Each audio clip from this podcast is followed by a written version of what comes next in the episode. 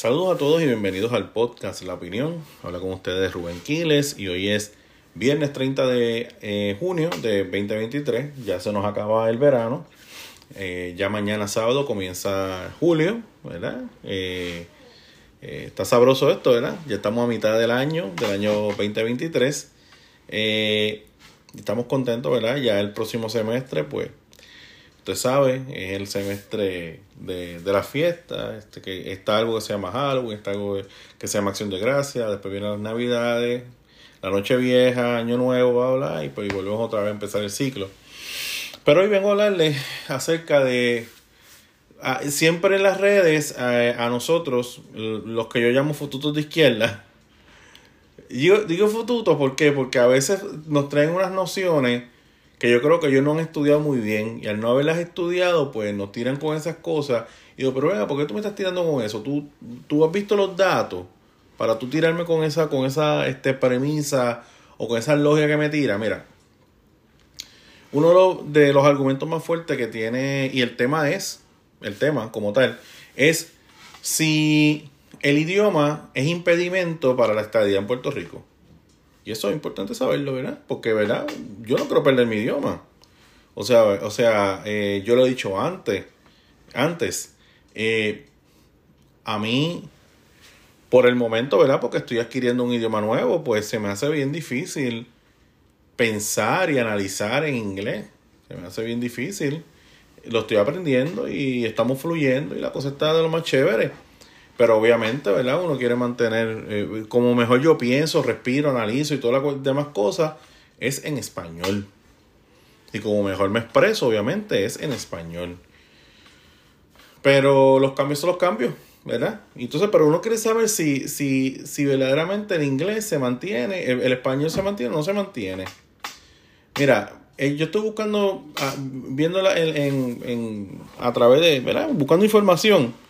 Entonces, por ejemplo, en el caso de la India, antigua colonia británica, un subcontinente inmenso, que tiene recursos naturales de sobra, y que era ridículo pensar que un territorio tan grande, tan abarcador, con tanta riqueza cultural, se pudiera mantener toda la existencia de ello como una colonia británica. Hay que hablar la cosa clara. Hay veces, hay nacionalismo, y yo sé que mucha gente no estar de acuerdo con eso, está bien, lo respetamos. Pero yo creo que hay nacionalismos que son posibles y otros nacionalismos que no son posibles. ¿Entiendes? Porque para tú hacer hacerte nacional, tú tienes que buscar la forma de, de, ¿sabes? Sería un suicidio. tú tienes el derecho. Siempre y cuando tu población lo quiera pero tú tienes que tener algo con que eh, sostener ese nacionalismo para sobre todo convencer a la gente. Y obviamente yo creo que para la India era bien fácil convencer a todas las personas que vivían en la India que el territorio no necesita de Inglaterra y que ellos pueden hacer las cosas por su propia cuenta. Porque recursos demás tiene la India para poder sobrevivir. Son un subcontinente. Y aparte que es una, es una cultura bien fuerte, bien antigua. Eh, por ejemplo, cuando los europeos estaban en taparrabo, los hindúes, benditos, tenían palacios y castillos. Una realidad. Ahora, la India, si vamos al apartado de lenguas oficiales, mire qué curioso. Las dos, las dos lenguas oficiales de la India es el hindú y el inglés. Entonces, no hace sentido, ¿verdad? Porque te independenciaste de los británicos, como que ahora sigues conservando la lengua inglesa, ¿verdad? Como tu lengua oficial. No estamos hablando de que es una lengua que se habla mucho, no. está dentro de las categorías de lenguas oficiales. ¿Ok? La India es uno, uno de esos países que establece en, lenguas oficiales. En el caso de Estados Unidos, no hay ningún lado de la constitución donde diga pues el inglés va a ser el idioma. Pues no, porque no, se puede hacer eso. Por, la cantidad de migrantes que llegan a Estados Unidos. Entonces, cuando nosotros eh, eh, vamos y analizamos, ¿verdad? Este, las, lenguajes, las lenguas más comunes en el mundo, el lenguaje que más se habla en el mundo, ¿verdad? Eh, hay una lista de lenguajes. recuérdate que lengua no es igual a país. ¿entiendes? Porque si tú fuiste un país colonizado por algún país europeo, en tu país se va a hablar ese idioma, por, lo regular. ¿okay?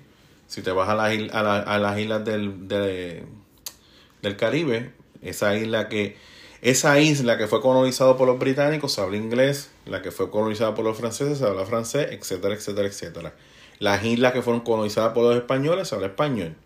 En el caso del Caribe, nosotros tenemos a Puerto Rico, nosotros tenemos a la República Dominicana y tenemos a Cuba, que son las tres grandes islas en el Caribe que se habla español. El resto de las islas, pues, eh, está dividido, todo depende.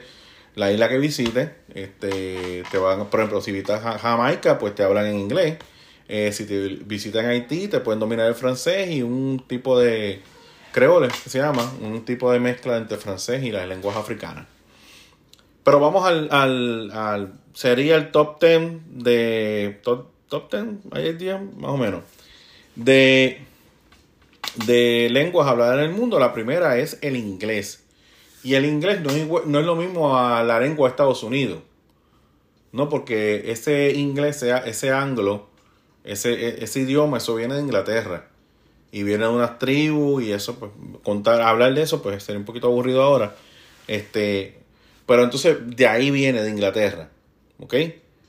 Entonces, pues, ¿qué pasa? Inglaterra, por ejemplo, conquistó Australia, Inglaterra conquistó Canadá, que son grandes países, conquistó la India, ¿ok?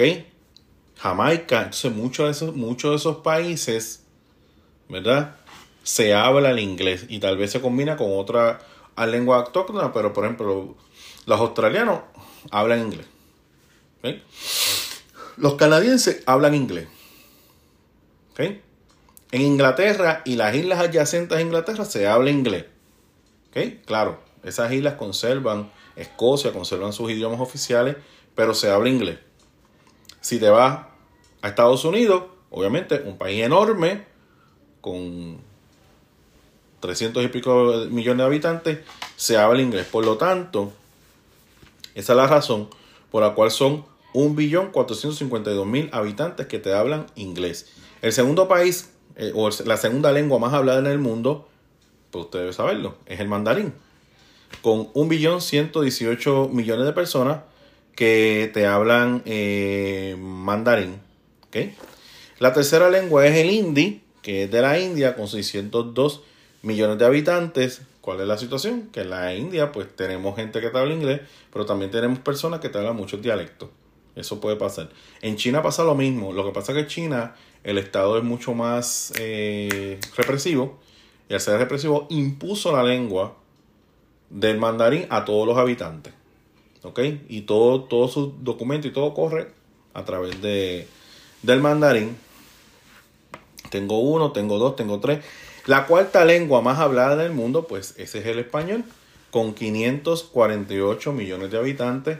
Hay, país, hay un país en África que se habla español, está el, español que se habla en la península, más el continente latinoamericano, que con excepción de, de Brasil y las islas caribeñas, ciertas islas caribeñas, el resto del continente te habla en español. Así se distribuyen las lenguas alrededor del mundo, ¿verdad? Y ya hablamos del caso de la India, que no, que no han tenido problema en, en albergar otra lengua, o sea, esa, esa, esa gran cultura, esa gran cultura antigua, antiquísima, de miles de años, no ha tenido problema en la coexistencia del hindú y el inglés dentro de sus fronteras. Y son felices. No hay ningún problema. ¿Ok?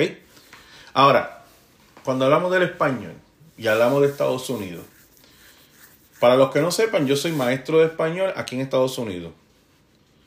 En el estado de Arkansas. ¿Ok? Curioso, ¿verdad? Un estado sureño. ¿Sabe? La Florida es una cosa, un estado sureño, la Florida es una cosa. Eh, de Texas, nosotros, Arkansas y Luisiana están en la frontera de Texas. Nosotros somos como el último activo de, de, de Estados Unidos no latino. Estamos ahí, justo ahí en la frontera. Eh, ¿Sabes? Arkansas no corre y se mueve como pudiera ser Texas. Yo he estado en Texas, ¿entiendes? Y Texas es bien latino, es bien americano, pero también es bien latino. Y hay mucha gente que te habla español y tú lo escuchas en las calles hablando español. Eh, en Arkansas no es así. O sea, Arkansas es un, es un estado sureño, sureño, y son gente blanca, de ojos azules, pelo rubio, nice, people nice, de verdad que no he tenido problema de... O sea, que por ahí dicen que Bad Bunny salió diciendo que ahí lo han discriminado y qué sé yo. Pues, a mí me extraña porque yo te voy a decir una cosa, o sea, ve, en los círculos y en los sitios que ha jangueado Bad Bunny, yo creo que ha habido más, en, donde es mucho, ¿sabes? Las probabilidades de que yo sea discriminado en este estado son 10 a 2. ¿Me entiendes? De ser discriminado versus donde Baboni janguea. Baboni me imagino que jangueará en donde? Orlando, Miami, Nueva York, Los Ángeles. ¿Sabes? Ahí es bien difícil tú ser discriminado. Porque son centros cosmopolitan, donde, ¿verdad? Eh, este ese pensamiento demócrata, eh, liberal, pro inmigrante, tú sabes. ¿Sabes? Aquí hay racismo, y a mí me lo han dicho. Aquí hay unos pueblitos que, mister, no entra allí, porque son gente atrasada de mente. Y los, los mismos estudiantes me lo dicen. Yo nunca sentí ningún tipo de desprecio ni menosprecio de parte de ninguno de mis estudiantes en el tiempo que di clase. Nunca sentí ningún tipo de menosprecio de parte de mis compañeros maestros. Todos me trataban con mucho respeto. Realmente nunca me sentí como que yo soy el latino puertorriqueño que ando aquí y esta gente me va a discriminar. Pues nunca me pasó, eh, verdaderamente.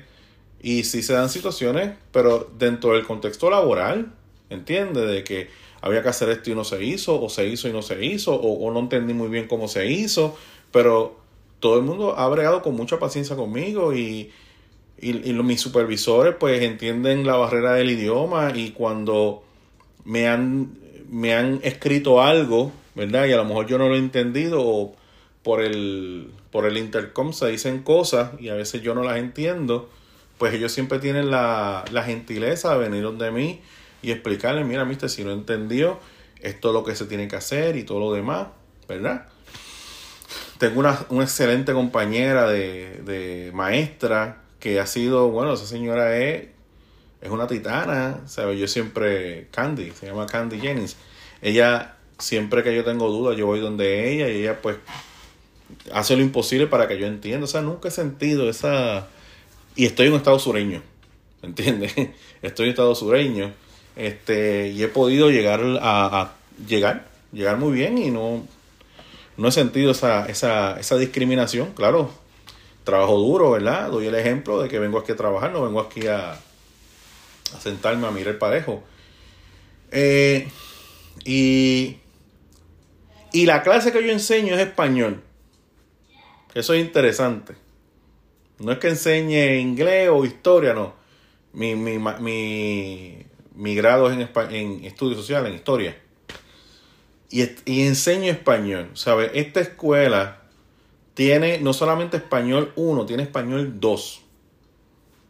¿Me entiendes? O sabes, esta escuela enseña a los estudiantes a hablar español. Ahora, aprender un idioma no es con un semestre o un año escolar o dos años escolares. Aprender un idioma hay que dedicarle tiempo a aprender su idioma, a practicar lo que se te da, a tener, a, buscar la forma de practicar esa, eh, la lengua nueva. Habían estudiantes que, que eran brillantes y que rápido cogían, entendían la, la, las dinámicas, las destrezas del idioma español. Habían otros que eran un poquito más lentos. Eh, a veces tenía mis problemáticas con los afroamericanos porque perdían la paciencia conmigo, ¿entiendes? Porque yo no, no los entendí, por más que me hablaban, me hablaban tan rápido y yo no los entendía, ¿ok? Pero por lo general siempre, ahora tuve unos, unos estudiantes afroamericanos que la pronunciación de ellos era excelente. Yo tuve un estudiante y dice, tú, tú hablas como nosotros ya casi, porque te habla con un idioma, con un acento casi igualito al acento de nosotros, los que hablamos en español. Así que pues, en los estados sureños, ¿verdad? Me imagino que en Texas y en estos estados que están al oeste de Estados Unidos, pues se enseñará mucho más el idioma, ¿verdad? Por el rey de migración que habrá. Pero ya tú sabes que en, Estados Unidos se enseña español. Tú sabes, yo siento a veces que los separatistas todavía andan en unas narrativas discursivas de los años 50, de los años 40, cuando realmente el poderío del hombre blanco era inmenso y donde verdaderamente se, había un racismo a niveles catastróficos y, y temerarios. ¿Me entiendes?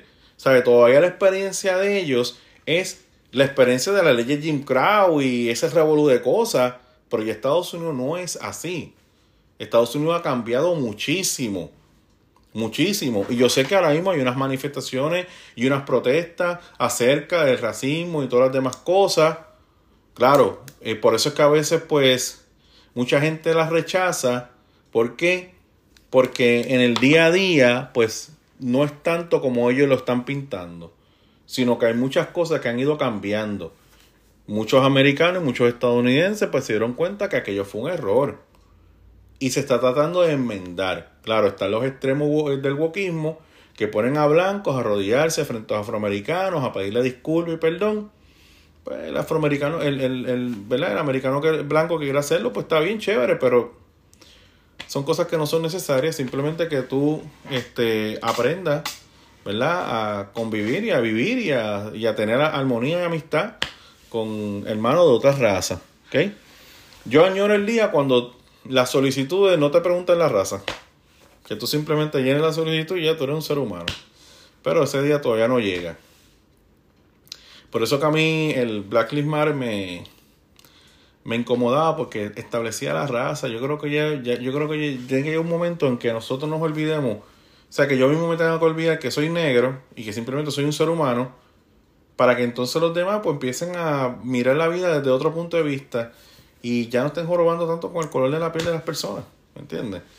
Eso se deja, ¿verdad? Para profile de policías y eso, para, tú sabes, en caso de que tú tienes que buscar a alguien, pues el hombre es un hombre blanco, anglo, rubio, azul, bla, bla, bla a lo mejor para, para la cuestión de modelaje y eso, pues eh, películas, arte, qué sé yo. Pero para esta, cuestión de oficinas de gobierno, yo sueño porque eso acabe. Pues entonces, en Estados Unidos, pues yo no, yo no he sentido, yo no estoy diciendo que no pueda haber, pudiera haber. Sentí mucho temor. Cuando llegué a Estados Unidos sentí mucho temor. ¿Sabes? Eh, la mente de uno está acostumbrado desde Estados Unidos a mirar los aspectos negativos. Y yo empecé a ver unos elementos, unos rubios, unos tipos blancos rubios, mujeres rubias blancas aquí con tatuajes, con, con cosas que, que rápidamente yo las identifico con las películas que había visto, ¿me entiendes? Ese se parece a la película del, racista tal que yo vi en tal película, y este se parece a este, y, y empiezo a hacer, pero en la medida que va pasando el tiempo ya yo ni lo noto. Ya no, ya no lo noto, ¿sabes? Ya no, para mí la gente es bien normal aquí, ¿sabes? No tenemos situación y aparte de que aquí tú no ves a la gente, de verdad. Yo puedo salir afuera y tú no ves a nadie en las calles ni nada, todo el, mundo, todo el mundo está metido en su casa. Siempre se hace el saludo este político de que si te ve pues te saluda, pero y, siempre hay uno que otro que te hace broma. Eh, por ejemplo, los otros días estaba lavando el carro y siempre hay uno que te dice, mira, cuando acabes con el mío, sigue con el... Cuando acabes con el tuyo, sigue con el mío. Yo, pues está bien chévere, nos reímos. Son boberías que, ¿verdad? Y son mismos comentarios que uno hace en Puerto Rico. Los otros días estaba corriendo en la calle y siempre eso de correr en la calle, pues me da cosa, ¿verdad? Porque la mentalidad de que hay racismo pues se me para este carro y me asusto. Y entonces me dice, me dice, mira, cuando des la vuelta tuya, da la mía también. Y, ah, y nos reímos. Tú sabes que a veces tratan de vender una realidad de Estados Unidos que no necesariamente es cierta. Es cierta, claro. Por ejemplo, tú te comes un pare, aquí tú vas a tener problemas. Tú vas a tener eh, situaciones. Porque la, la, gente te va, te va a ofender eh, tú te, te, cuelas en una, en una fila, pues tú vas a tener una persona molesta.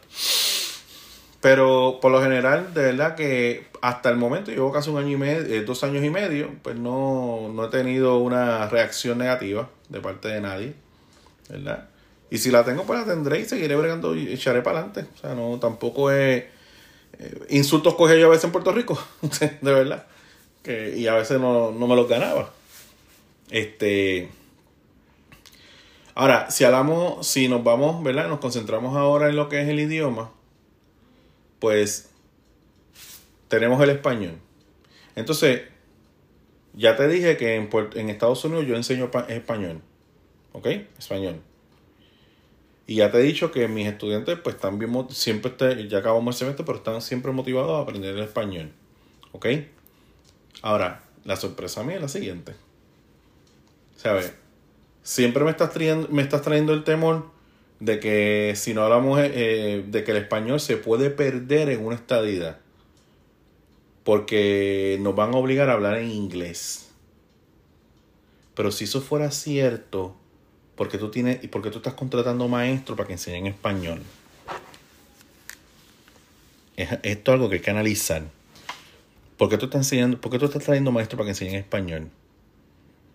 Mira cómo la cosa está al revés. Antes era enviar maestros a Puerto Rico para enseñarle a hablar inglés a los estudiantes. Ahora Estados Unidos hace todo lo contrario. Ahora Estados Unidos contrata maestros para que le enseñe a su población a hablar español.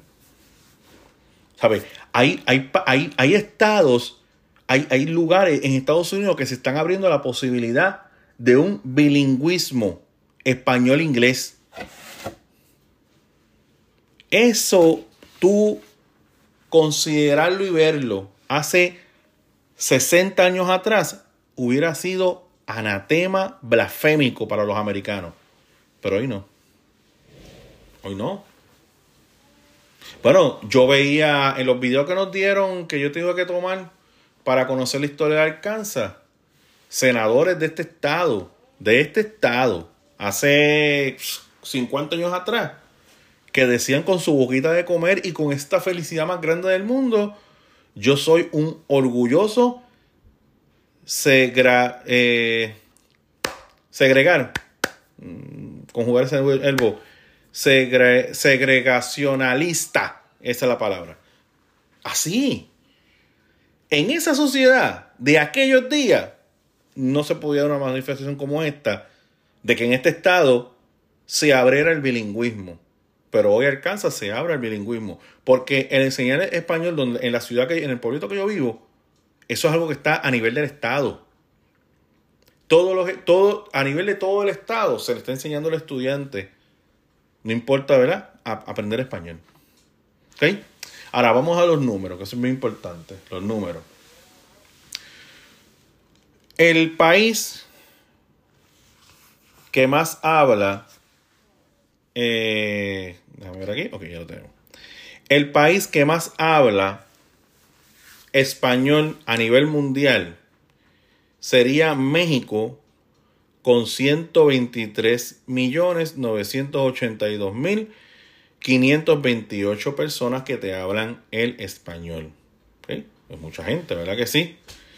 Eh, entonces, ahí uno diría, pues entonces, ¿cuál sería, ¿cuál sería el segundo país que más hable español? Porque no. O sea, el primer país que más habla español no es España, es México. Entonces dice, ¿cuál sería el segundo?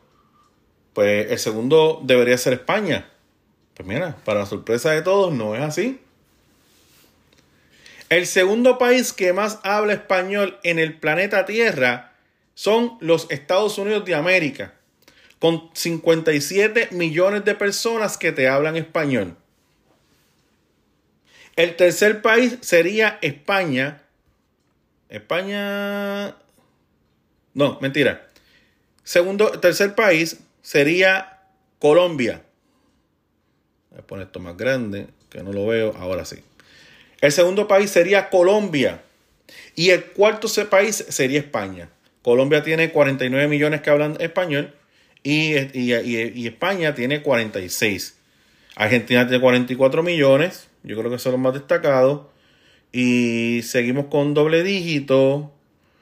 Eh, tenemos Nicaragua con 17. Tenemos, este, a ver aquí.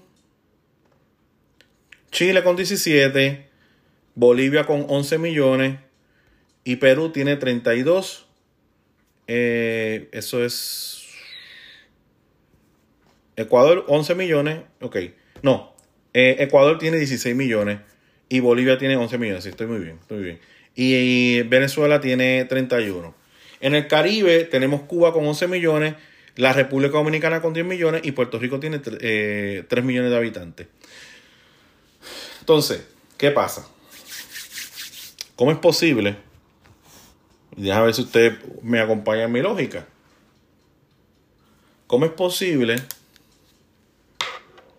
que Estados Unidos en una estadidad le pueda decir a Puerto Rico, de ahora en adelante tú vas a hablar en español, perdón, en inglés, y yo no quiero que tú hables en español, cuando el país, segundo país que más se habla español en el mundo es Estados Unidos. ¿Cuántas veces cabe 3 millones? ¿Cuántas veces cabrá 3 millones en 57?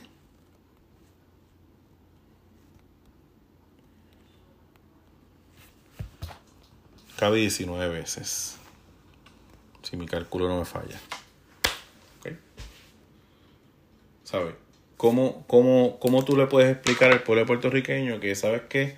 Ahora que te hiciste Estado, ¿verdad? Y ahora, ¿verdad? Este compartes poder conmigo, porque aquí la gente piensa, ah, ustedes son unos arrastrados, están eh, mamando la bota de lo, qué sé yo, las estupideces que le dicen a uno.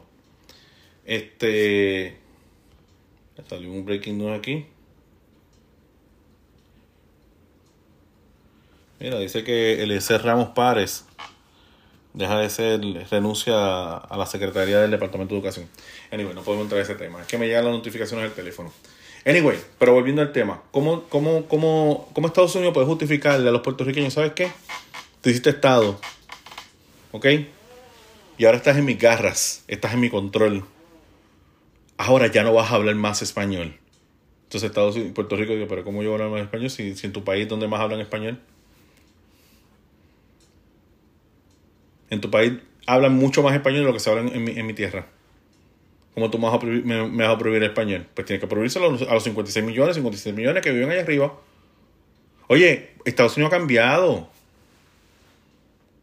Nosotros tenemos un, secretario de educación que es puertorriqueño. Nosotros tenemos una jueza del Tribunal Supremo de los Estados Unidos, Sotomayor, que es puertorriqueña.